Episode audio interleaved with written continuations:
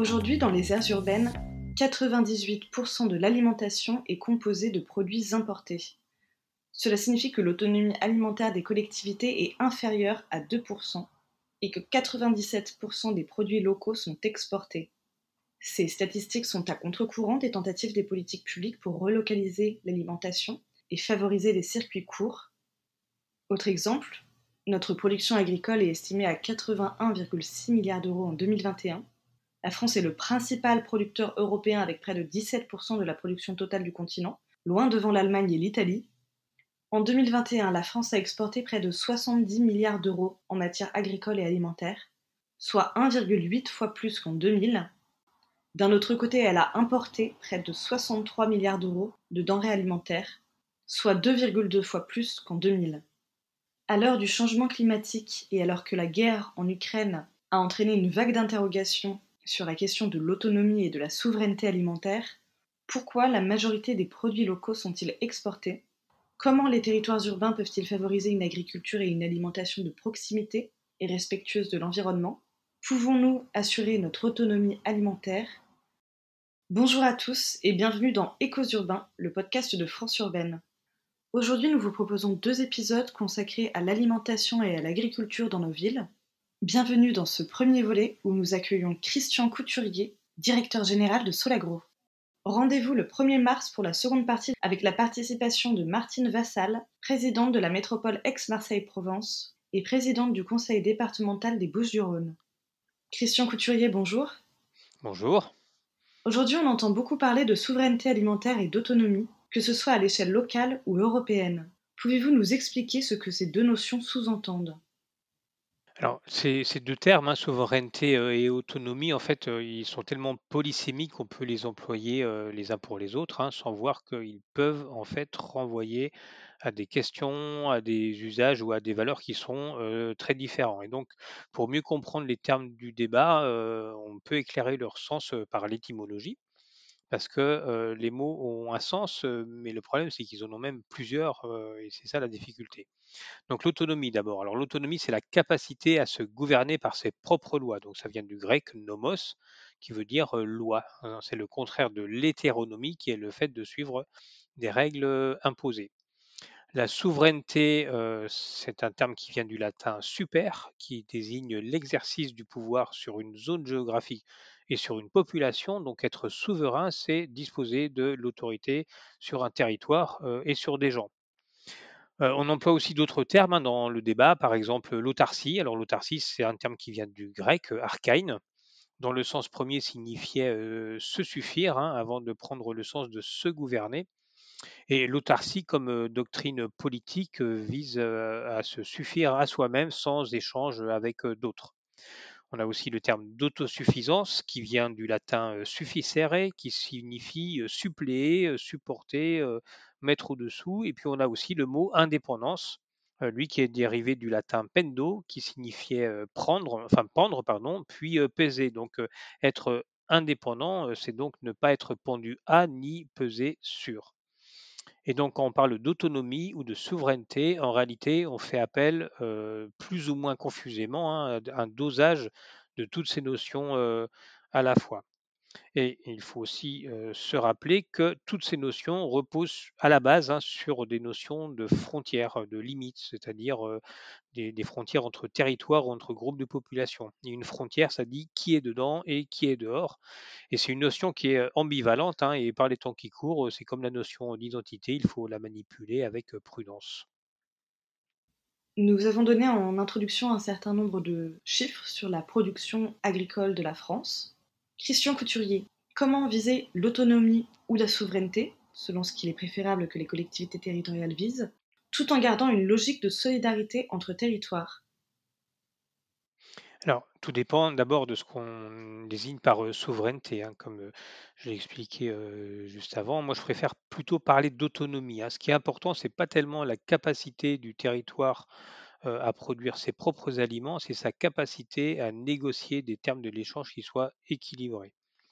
Et l'autonomie, ça renvoie euh, aussi à la notion de commerce équitable. hein. Il ne s'agit pas simplement de revenir à une forme plus ou moins mythifiée d'autosuffisance euh, euh, agricole, hein, mais bien de repenser les termes de, l'échange et des termes de l'échange entre les différents territoires français, parce que tous les territoires n'ont pas les mêmes capacités biophysiques, hein, ni, les mêmes besoins, on parle de terroir, hein, euh, et les échanges également avec les pays étrangers.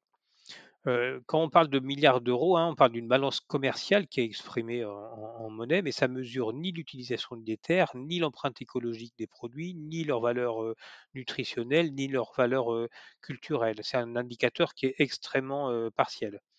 Et ça ne dit rien non plus de notre dépendance aux engrais, au pétrole ou au brevet, donc à l'ensemble de ce qu'on appelle des facteurs de production. Donc, viser l'autonomie, euh, c'est euh, d'abord euh, réduire notre dépendance aux intrants. Et cette dépendance, elle commence dès la ferme. Au lieu de mobiliser des facteurs de production exogènes à l'agrosystème, hein, par exemple les engrais, l'énergie, les pesticides ou les aliments du bétail qu'on va, qu'on va apporter, hein, on va plutôt chercher à mobiliser des facteurs de production qui sont endogènes à l'agrosystème. C'est-à-dire, c'est le principe de, de l'agroécologie, la façon de conduire les agrosystèmes en favorisant en priorité leur propre capacité de protection et de production. Par exemple, la fixation symbiotique d'azote pour remplacer les engrais euh, azotés de synthèse, la lutte biologique euh, pour euh, réduire euh, l'usage des pesticides, on va favoriser des pratiques qui permettent d'améliorer la santé des sols ou la diversité génétique ou encore l'autonomie fourragère pour être moins dépendant des achats d'aliments et en particulier des importations des tourteaux issus du Brésil ou d'Argentine ou d'Amérique du Nord. Et ensuite, dans, les termes de la balance, on oublie trop souvent la demande. Une consommation moins carnée, notamment, nécessite beaucoup moins de surface, moins d'eau et moins d'intrants. Elle génère aussi moins d'impact à la fois sur le climat et sur la biodiversité.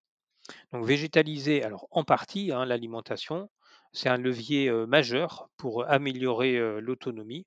Et euh, bien entendu, il faut aussi ajouter consommer local, consommer de saison et réduire les pertes et des gaspillages, hein, qui sont aussi des éléments clés de l'équation. Donc viser une meilleure autonomie, ça ne vise pas simplement l'augmentation de la production pour équilibrer la balance commerciale, hein, c'est un changement du système alimentaire qui commence à l'assiette et qui va jusqu'au champ. Vous avez travaillé à Solagro à l'élaboration d'un scénario de transition appelé After 2050. On entend beaucoup parler de la complexité de la transition dans un contexte où il faut sécuriser l'approvisionnement et la production. Pouvez-vous nous indiquer le rôle de l'Europe, de l'État et celui des collectivités dans cette transition alimentaire? Quels leviers doivent être activés à très court terme? Alors effectivement, le scénario After 2050 décrit euh, un nouveau système euh, alimentaire, hein, donc de, la- fourche à la fourchette, euh, comme on dit, hein, qui montre comment l'agriculture française peut être plus autonome et générer moins d'impact environnementaux. Les rôles des différents acteurs sont, très variables. hein, donc, je vais en rester sur euh, ce qui est à la portée des collectivités euh, locales. Les collectivités locales peuvent mobiliser plusieurs leviers hein, qui sont euh, à leur disposition. Donc, parfois, elles possèdent des compétences agricoles à proprement parler. Donc, elles peuvent intervenir dans ce cas-là directement sur l'agriculture de leur territoire. Mais c'est une situation qui est rare. hein. Le plus souvent, les collectivités locales peuvent intervenir indirectement. Euh, alors, via principalement quatre sujets qui sont l'alimentation, l'eau, le foncier et le développement euh, économique. Très court terme, par exemple, hein, les collectivités peuvent agir par la commande publique, notamment en restauration collective hein, et principalement pour les cantines scolaires. Et donc, on peut choisir, mettre en place des politiques pour augmenter la part d'aliments bio, de saison, locaux, des repas plus sains, des repas moins carnés. Et on peut aller assez vite, hein. Par exemple, heu, si on prend le le label EcoCert, hein, qui est un des labels qui existent, en la matière. En quelques années, on peut facilement atteindre les 1 niveaux, le niveau 1, le niveau 2.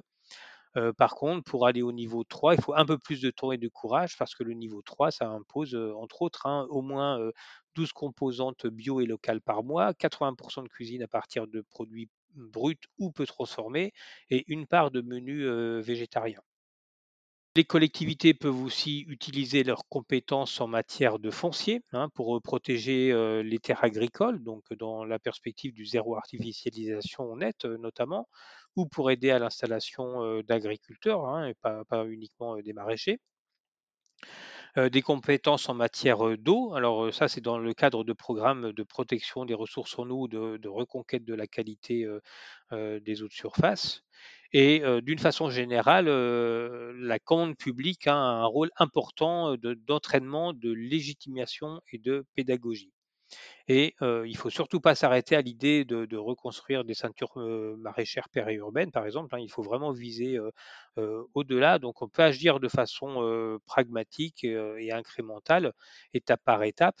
mais il est important aussi de voir loin et global par exemple, dans le cadre de projets alimentaires territoriaux. Donc les projets alimentaires territoriaux, hein, s'ils ne s'arrêtent pas aux premières étapes de la transformation de, l'agriculture, ils peuvent constituer des cadres de concertation entre les acteurs pour fixer un, cap, un cap partagé.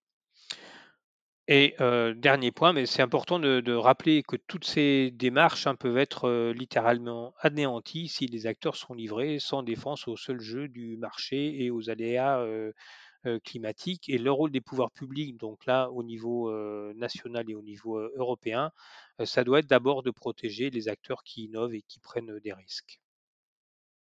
Merci Christian Couturier de nous avoir éclairé sur les notions d'autonomie et de souveraineté alimentaire et sur le rôle des territoires urbains dans la transition alimentaire.